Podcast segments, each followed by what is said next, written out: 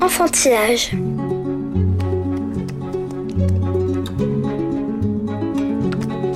Ma poupée va manger des poissons bien salés.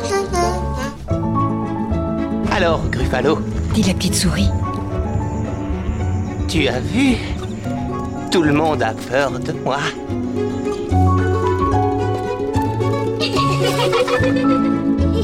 Elle était le dernier d'une famille de bûcherons qui décidèrent de les abandonner dans la forêt. Enfantillage, le rendez-vous des livres pour enfants.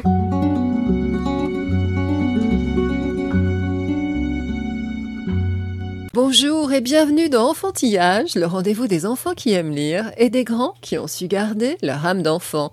Au micro, Florence Duteil. Elles étaient curieuses, elles étaient ambitieuses aussi, elles avaient cette volonté de découvrir le monde, elles avaient beaucoup de qualités humaines et après, être pleinement scientifique, c'est acquérir les méthodes de la science et ça, ça s'apprend au contact d'autres personnes qui pratiquent la science. Annabelle Crémer-Lecointre publie aux éditions de La Martinière 14 rencontres avec des femmes de science, bien réelles quand il s'agit de contemporaines et imaginaires quand ces chercheuses ont vécu dans le passé. Une illustration de la force de caractère et de l'obstination qu'il a fallu à ces pionnières pour percer le plafond de verre. En fin d'émission, nos coups de cœur dans Tout Nouveau Tout Beau, mais voici la chronique de Rémi. Je m'appelle Rémi, je suis un énorme lecteur. Un jour sans lecture, c'est comme euh, un jour sans repas, quoi. Mon livre préféré.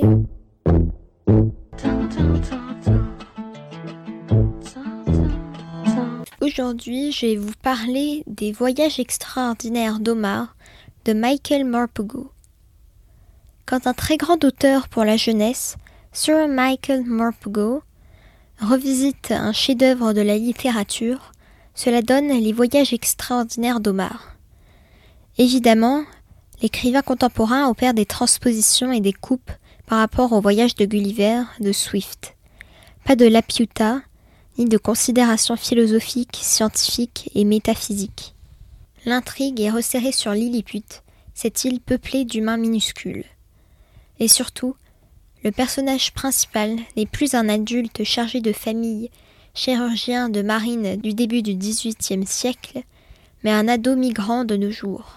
Le livre est construit sur une succession de récits enchâssés. On commence par celui d'Omar, sommé de raconter son histoire à l'inconnu qu'il a secouru en pleine mer au tout début du roman. Son histoire, qui s'étend sur six ans, est à la fois unique et exemplaire.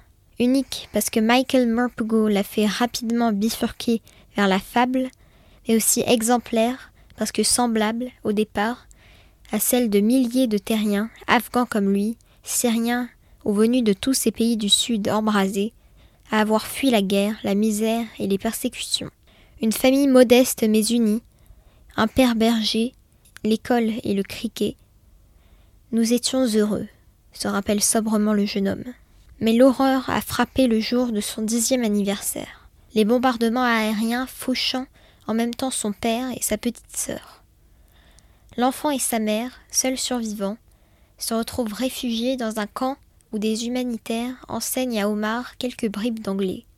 Mais ils rejoignent la cohorte de ceux qui partent, avec une seule idée en tête trouver un endroit en paix, si Dieu veut. Les bijoux de famille ne suffisent pas à payer le voyage pour deux selon les passeurs cupides. Alors Omar embarque seul sur le canot pneumatique bondé. Il voit l'image de sa mère restée sur le rivage, rapetissée sous ses yeux. Il se récite sa supplique au moment des adieux. Souris pour moi, pour que je me souvienne de toi comme ça. Mais le voyage en mer tourne court, le frêle esquif n'est pas de taille à affronter la tempête. Il prend l'eau, éjectant un à un ses habitants. Omar se retrouve seul, abandonné à l'obscurité et au froid.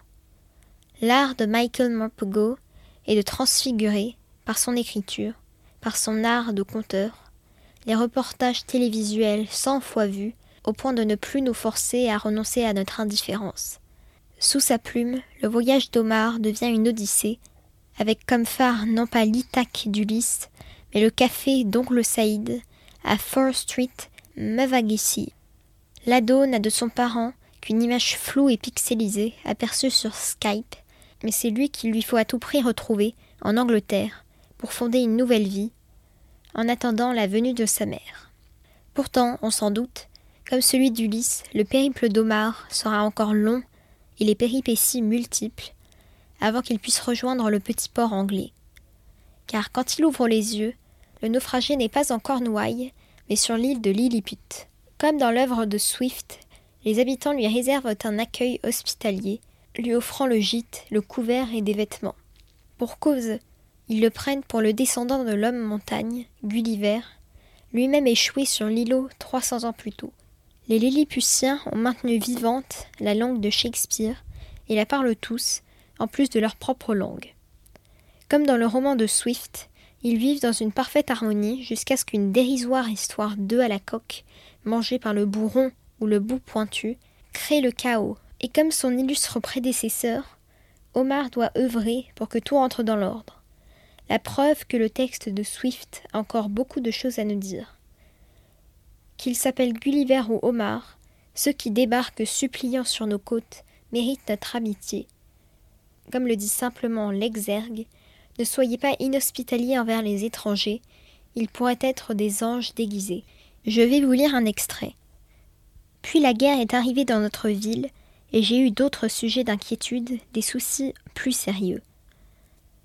Aujourd'hui encore, j'ignore pourquoi cette guerre nous a frappés. C'était le matin de mon deuxième anniversaire, je m'en souviens. Nous avons entendu les avions dans le ciel, et puis les bombardements ont commencé.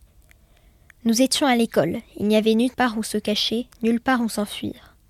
À la fin de cette journée, notre maison était en ruine, notre école aussi. Plusieurs de mes amis étaient morts. J'étais là quand on les a enterrés. J'ai aidé à les enterrer. Père est mort aussi, ainsi que la plupart de nos moutons, quand les avions sont revenus le lendemain matin. Puis, nous nous sommes rendus compte que Hanan avait disparu. Nous l'avons cherché et appelé, mais nous ne l'avons jamais retrouvé. Il ne restait plus que mère et moi. Nous n'avions rien, pas d'abri, pas de nourriture, pas de père, pas de sœur, pas de fille. Les voyages extraordinaires d'Omar de Michael Morpego paraît aux éditions Gallimard Jeunesse dès 10 ans. Retrouvez la chronique de Rémi sur le site d'Enfantillage.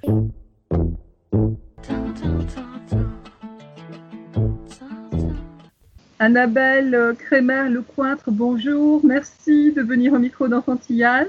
Merci à vous, Florence Duteil, euh, de m'accueillir euh, aujourd'hui. On vient d'écouter Rémi, qui, comme à chaque émission, nous a parlé de sa dernière lecture, et ça m'amène à vous poser la première question rituelle d'enfantillage. Annabelle Crémer Lecointre, quel enfant, lectrice, étiez-vous? Je n'étais pas forcément une enfant qui s'adonnait beaucoup à la lecture. Je m'évadais autrement, mais pas vraiment dans les livres. En fait, j'ai aimé la lecture beaucoup plus tard. Et aujourd'hui, ça ne me quitte plus. Je ne peux pas me passer de lecture. je m'endors chaque soir avec un livre, que ce soit une bande dessinée, un, roman ou un livre de science d'ailleurs. On se rencontre à l'occasion de la parution de Femmes de science aux éditions de La Martinière. Vous êtes vous-même enseignante de sciences de la vie et de la terre, alors j'ai bien sûr envie de vous demander si vous avez été le genre d'enfant qui casse sa montre pour en comprendre le mécanisme ou qui observe, voire dissèque une mouche pour savoir comment elle vole. Bref, si très tôt vous avez eu le goût de la science et de l'expérimentation.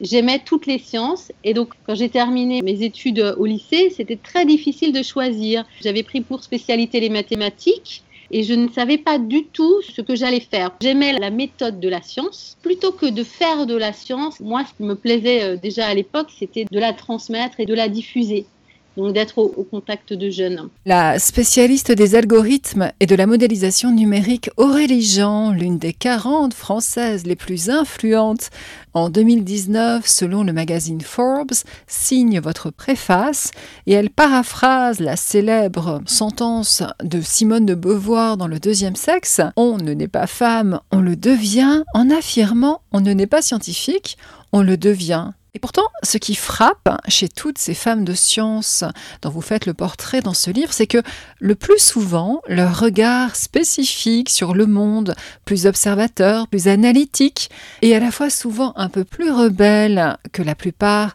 des enfants de leur âge s'est au contraire imposé très vite comme un trait de caractère dans leurs toutes premières années effectivement, les femmes que j'ai choisi de mettre à l'honneur avaient chacune à leur manière des aptitudes, des qualités à faire de la science parce qu'elles étaient observatrices, elles avaient une réflexion profonde sur le monde qui les entourait, elles avaient la volonté d'expérimenter, de faire quelque chose de concret, elles étaient curieuses. Euh, elles étaient ambitieuses aussi, elles avaient cette volonté de découvrir le monde, elles avaient beaucoup de qualités humaines et après le fait de ne pas naître scientifique mais de le devenir, c'est que être pleinement scientifique, c'est acquérir aussi les méthodes de la science. Et ça, c'est vrai que ça s'apprend petit à petit. Et ça, c'est au contact en fait euh, d'autres personnes qui pratiquent la science figure dans l'ouvrage des femmes très connues du grand public auxquelles on pense immédiatement, telles Diane Fossé ou Irène Joliot-Curie, d'autres dont on entend le nom au passage pendant sa scolarité, comme Émilie du Châtelet, souvent réduite au rang de muse de Voltaire, ou encore Ada Lovelace, la fille de Byron, toute première programmatrice, dont le département de défense américaine a donné le nom à un langage de programmation. Et puis, il y a des découvertes de parfaites inconnus et aussi des absentes comme euh, la mathématicienne Sophie Germain, la première astronaute française Claudie Agnuret ou la co-découvreuse du sida Françoise Barré-Sinoussi, pour ne parler que des Françaises. Est-ce que leur parcours ne vous a pas semblé assez romanesque pour figurer dans le livre? En d'autres termes, comment s'est opéré votre choix? Ma liste, en fait, au départ, incluait certaines des femmes que vous avez citées et bien d'autres. J'aurais aimé parler euh, de Jocelyne Bell, l'astrophysicienne qui a découvert les pulsars. J'aurais aimé parler de Marie Tarp, cette géologue qui a découvert euh, l'existence euh, des rifts dans les dorsales océaniques et qui a beaucoup contribué à la compréhension de la tectonique des plaques. Mais il fallait faire des choix. J'avais très envie aussi de mettre des femmes euh, que j'ai pu côtoyer dans mon travail de diffusion des connaissances scientifiques donc c'est des personnalités qu'on retrouve à la fin du livre, qui sont des femmes euh, d'aujourd'hui. Ça laisse la porte ouverte à plein d'autres tomes, hein. je, l'espère en tout cas. Il est frappant de remarquer que beaucoup de ces femmes de science ont pu échapper au destin rangé d'une jeune fille bien née grâce à un père progressiste, ou pourrait-on dire, si l'on ne craignait pas l'anachronisme féministe, qui leur a fait bénéficier d'une éducation quasiment semblable à celle qu'aurait reçue un fils et que cela a été déterminant dans la naissance de leur vocation. C'est le cas d'Émile du Châtelet encore au XVIIIe siècle ou au XXe de la sinogénéticienne Barbara McClintock qui faisait de la boxe et du baseball, il est vrai, pour consoler ses parents qui voulaient un garçon. C'est aussi le cas de celle qui apparaît en premier dans votre livre, la philosophe et mathématicienne grecque Hypatie qui vivait à Alexandrie. Pouvez-vous nous présenter cette érudite de l'Antiquité Hypatie, ça a été le portrait le plus difficile à faire puisque elle n'a pas laissé beaucoup de traces. Néanmoins, c'est quand même une des rares scientifiques dont on ait quelques écrits. Il y a des témoignages indirects euh, de son époque. Ça passait par euh, comprendre aussi dans quelle euh, société elle vivait. Alexandrie est une ville euh, au croisement de multiples civilisations. La culture scientifique euh, est à un très haut niveau. Euh, elle a grandi dans l'élite grecque. C'est vrai que ce lien avec son papa qui lui a tout appris m'a semblé très intéressant aussi à mettre en évidence à travers ces exemples, pas seulement celui d'Hypatie, c'est intéressant de voir aussi que les hommes peuvent être déterminants ou très importants dans la promotion de la place des femmes. Il y a bien Jeanne Villepreux-Power dans votre livre, l'inventrice de l'aquarium et aussi une pionnière de la biologie marine qui était autodidacte, née dans une famille très modeste en Corrèze et qui, très jeune, dut se faire embaucher comme bonne, même s'il est vrai que lorsqu'elle a débuté son travail scientifique, elle avait déjà accédé à un autre statut en se mariant à un, riche négociant, mais c'est un petit peu l'exception. Semblerait qu'en plus du plafond de verre, dont on parlera plus tard, qui empêche les femmes de progresser comme les hommes, le fossé à la fois social, économique et culturel était impossible à franchir pour une paysanne ou une femme du peuple. Avant le 19e siècle, peu d'enfants allaient à l'école, si ce n'est euh, les enfants issus des milieux bourgeois. Alors, bien sûr, en majorité des garçons et très peu de filles. Donc, seules les filles qui avaient l'occasion d'avoir des précepteurs à la maison, et donc qui étaient issues de la noblesse ou de la grande bourgeoisie, pouvaient faire des études. Sinon, assez tardivement, au cours du 19e siècle, la plupart d'entre elles étaient illettrées. Un des itinéraires les plus fascinants est celui de la sage-femme itinérante Angélique Marguerite Le Boursier du Coudray et de ses mannequins pédagogiques d'obstétrique. En quoi l'apport de cette femme du siècle des Lumières a-t-elle révolutionné l'art de l'accouchement, longtemps réservé à des matrones, les ventrières, moitié sorcières et ignorant tout de l'asepsie? On est euh, au XVIIIe siècle et c'est absolument euh, révolutionnaire euh, la manière dont elle va former à l'art d'accoucher. Parce que comme vous le dites très bien, à cette époque-là, euh, le nombre de sages-femmes est assez faible. Elles sont d'ailleurs surtout présentes dans les grandes villes, à la capitale euh, essentiellement. Et euh, dans les campagnes, l'hygiène est déplorable, l'accouchement est effectivement pratiqué par des femmes qui n'ont aucune connaissance théorique ni même anatomique. Et donc cette femme, Angélique Ducoudray, elle va parcourir la France pendant 25 ans. Donc c'est une sage-femme itinérante. Elle reçoit un brevet de la part du roi et c'est le roi lui-même, Louis XV, qui la charge de parcourir la France pour former un nombre plus important de sages-femmes. Elle va réussir à en former quand même tout au long de son parcours itinérant à travers la France, plus de 5000. Pouvez-vous nous parler de ces poupées d'obstétrique? Ces cours étaient euh, très basés sur la pratique.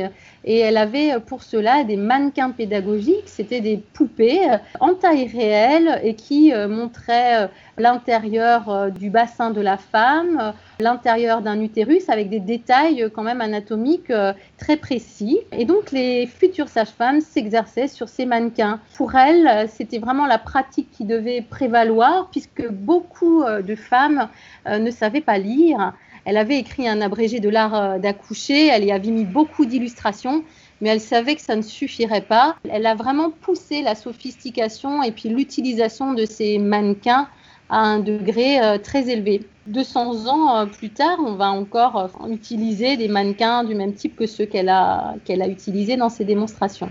La figure de Marie Curie est présente par sa fille Irène, Irène Joliot-Curie, elle-même Nobel de chimie. Et ce qui est frappant, c'est que cette lignée de scientifiques démontre le rôle majeur de la transmission familiale du virus, si j'ose dire, de la science. On apprend que la double prix Nobel de physique et de chimie a fait en quelque sorte acte de résistance contre le sexisme de l'enseignement de son temps en fondant une sorte d'école parallèle, moins injuste envers les filles. Exactement. Elle avait institué euh, des cours particuliers de type euh, très familial puisqu'elle avait euh, invité certains de ses amis à y participer. Donc les enfants recevaient des cours de leurs illustres parents scientifiques ou d'ailleurs certains dans le domaine littéraire. Euh, parce qu'elle était très consciente que euh, les filles euh, à l'école n'avaient pas droit au même cours que les garçons. Si, comme on vient de le voir, Marie Curie a mené de front sa carrière exceptionnelle et son rôle de mère, on voit que bien souvent, dans le passé tout du moins, il était impossible de concilier maternité et recherche. Ainsi, Émilie du Châtelet, mariée par son père à 19 ans, une fois qu'elle a eu mis au monde un héritier mâle, a considéré qu'elle avait fait ce que les conventions exigeaient d'elle, et elle a dès lors laissé ses enfants à des nourrices, retrouver au plus vite ses chères études. C'est vrai qu'Émilie du Châtelet ne s'est pas occupée de ses enfants, ou très peu, mais il faut dire que c'était ce qui était en usage euh, dans la bonne société de son époque. C'est ce qui se faisait. Les femmes de cette époque-là allaient de salon en salon, elles confiaient leurs enfants à d'autres femmes, des nourrices en fait, hein, qui les élevaient. Donc en ça, Émilie du Châtelet, elle échappe pas aux conventions de son temps. Ça ne la dérange pas du tout parce qu'elle est passionnée de science. Elle a écrit notamment les institutions de physique. Elle a écrit ce livre pour son fils. On voit euh, d'ailleurs sur l'avant-propos du livre une image d'une femme qui enseigne, c'est l'image d'Émilie. Mais son œuvre principale, c'est d'avoir traduit un ouvrage majeur qui est euh, Les Principia de Newton, qui était complètement en latin. Et elle n'a pas fait que le traduire en français, Elle y a ajouté énormément de commentaires euh, et puis des notions algébriques. Euh, ça a augmenté l'ouvrage d'un tiers hein, en, en, nombre de pages. Donc c'est un travail considérable, pas seulement de traduction, mais aussi d'explicitation. Einstein plaisantait en disant qu'il est plus facile de désintégrer un atome qu'un préjugé, et les témoignages des femmes de science de votre livre démontrent que les stéréotypes sexistes contre les femmes savantes ont la vie dure, même chez les esprits les plus brillants. Dans son dictionnaire des idées reçues, Flaubert inscrivait en face du mot mathématique dessèche le cœur, comme pour indiquer qu'elle ne convenait pas au beau sexe. Kant professait qu'une femme qui sait le grec est si peu une femme qu'elle pourrait bien avoir une barbe. On pourrait sans doute continuer ainsi longtemps ce petit jeu des citations, car votre livre nous le rappelle, longtemps les études et même les bibliothèques ont été interdites aux jupons et il est frappant de constater que les scientifiques hommes n'ont eu de cesse d'invisibiliser le travail de leurs consoeurs, allant même jusqu'à s'approprier leurs recherches et leurs découvertes et à rafler les prix euh, qui les récompensaient. Les spécialistes des rapports entre science et genre, puisque c'est désormais une discipline académique à part entière, on peut s'en réjouir, l'ont bien constaté et évoquent à ce sujet l'effet de harem et l'effet Mathilda. Pouvez-vous nous les décrire? Nous en donner des exemples parmi vos femmes de science L'effet Mathilda, Rosaline Franklin qui est dans l'ouvrage, en est un bel exemple. L'effet Mathilda traduit un déni ou une minimisation des contributions des femmes à la recherche scientifique. Et il est vrai que Rosaline Franklin, cliché numéro 51, euh, qu'elle a obtenu euh, par diffraction des rayons X et qui a a permis de révéler la structure en double hélice de la molécule d'ADN, mais ce cliché a été subtilisé à son insu et a été récupéré par euh, des collègues masculins. Ces collègues masculins euh, ont reçu le prix Nobel pour la découverte de la structure de l'ADN. Elle n'aurait pas pu percevoir ce prix Nobel puisqu'elle était décédée quatre ans avant. Mais enfin, ses collègues n'ont même pas mentionné euh, son apport déterminant dans cette découverte.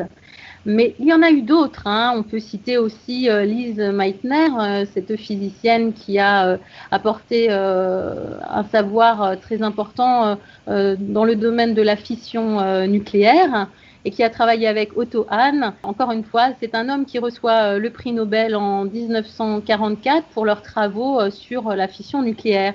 Et donc, euh, Lise Meitner en est privée. L'histoire est même très récente et pleine d'exemples de femmes euh, qui ont été victimes de l'effet Mathilda, même encore très récemment avec euh, l'astrophysicienne Jocelyn Bell qui a découvert les pulsars.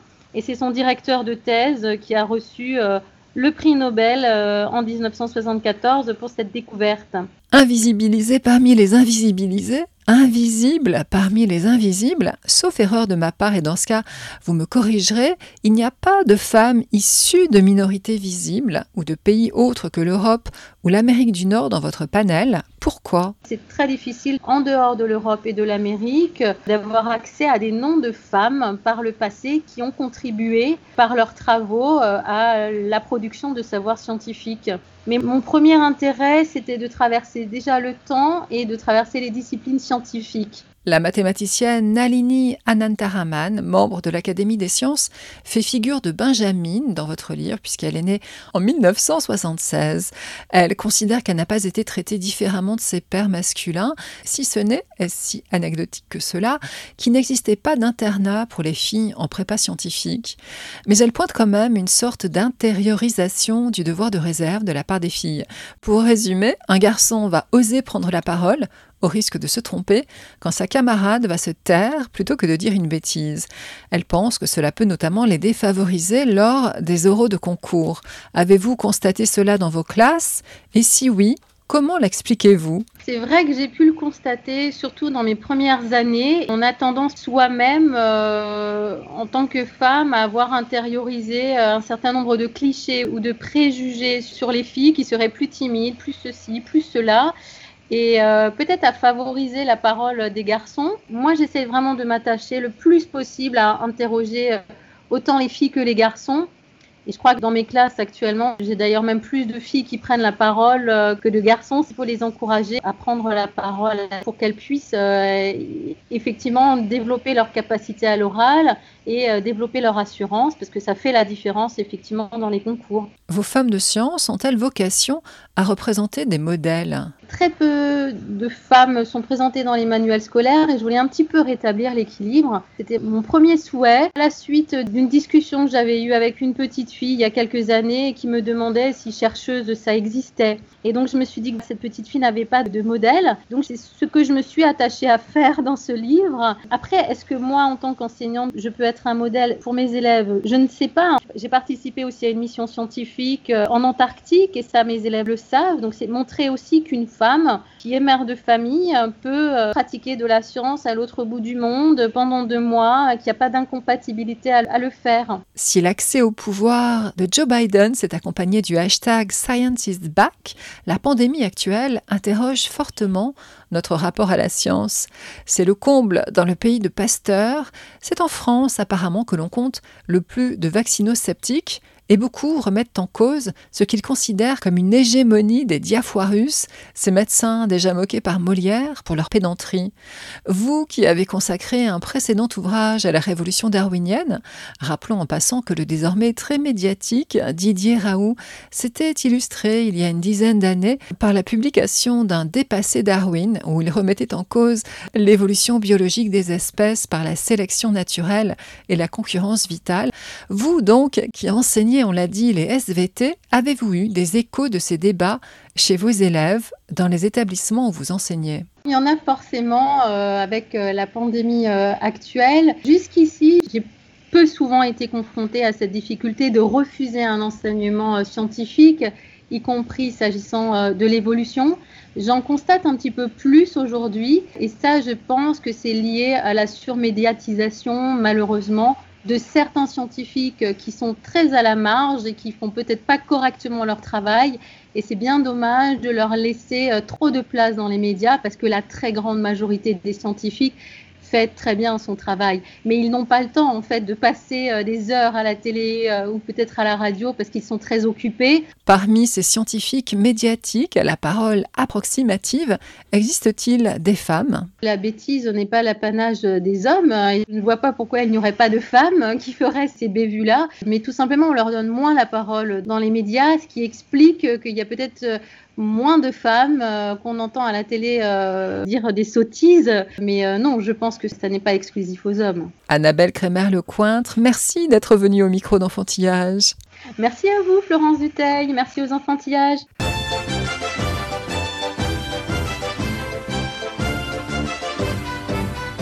nouveau, tout beau. Fermez le banc, la palme du plus grand imagier du monde est unanimement décernée au petit livre pour les géants d'Aubum, 80 cm d'envergure, de quoi s'immerger totalement dans la lecture.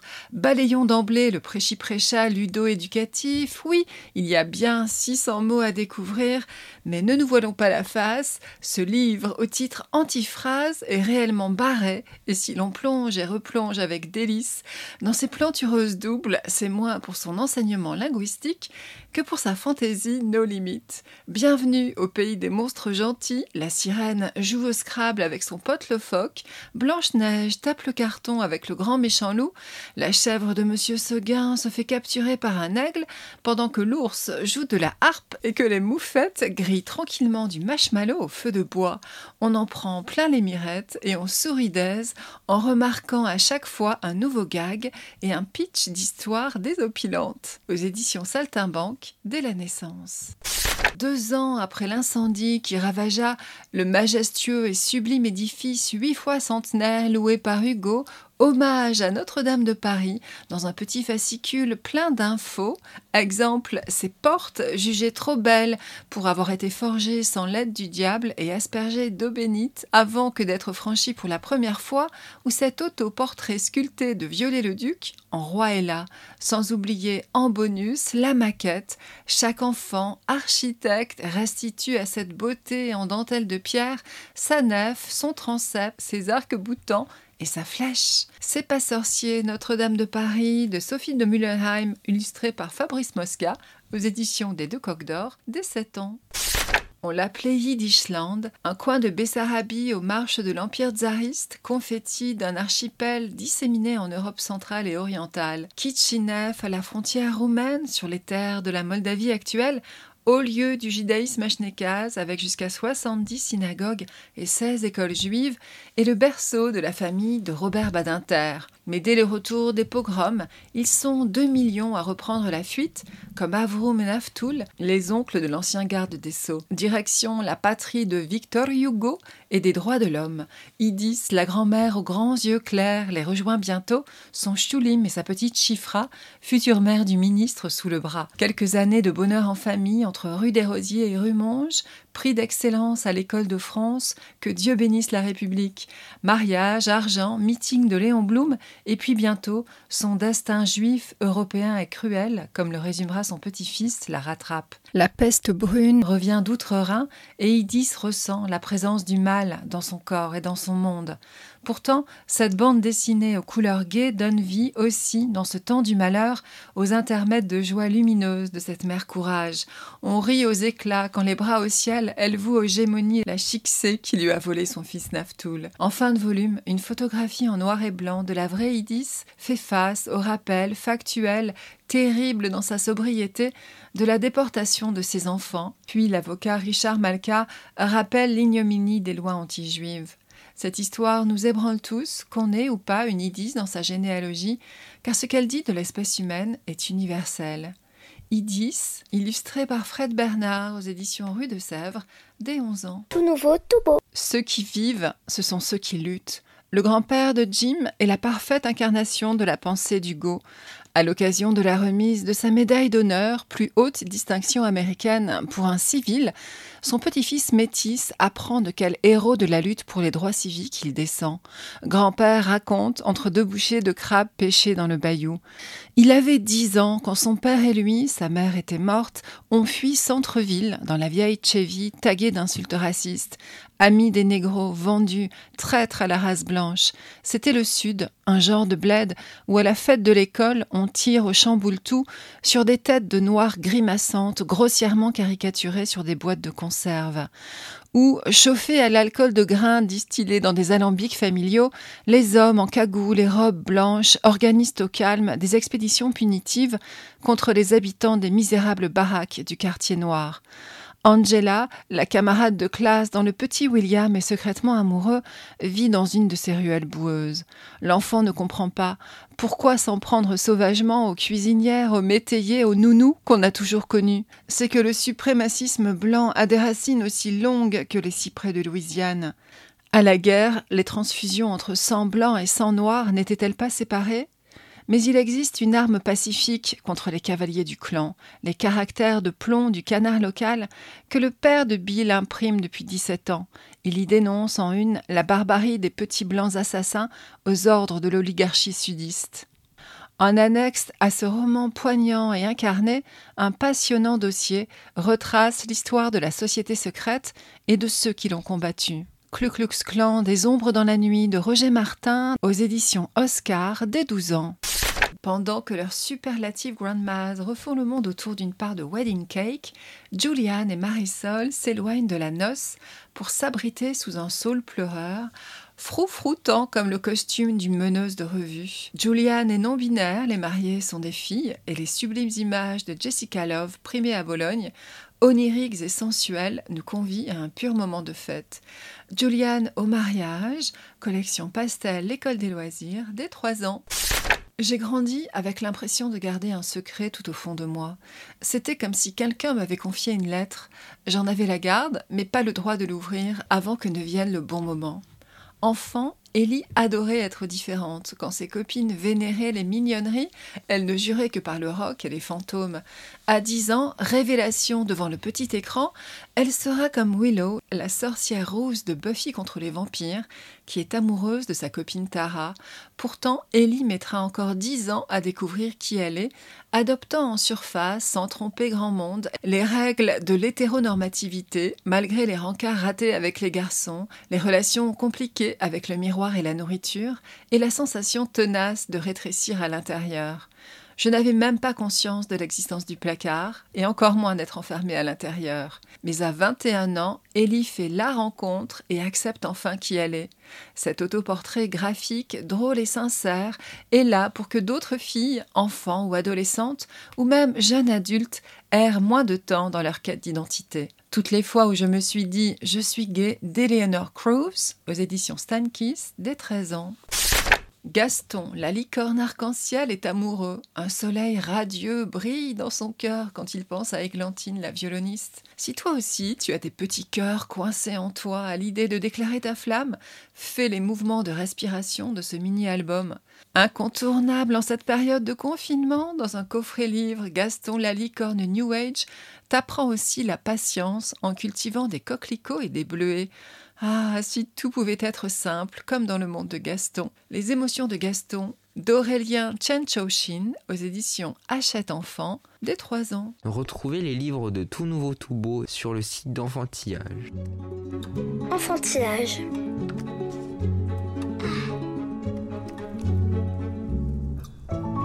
Enfantillage, le rendez-vous des livres pour enfants. Merci de nous avoir écoutés. Bonne lecture à toutes et à tous et à la prochaine fois.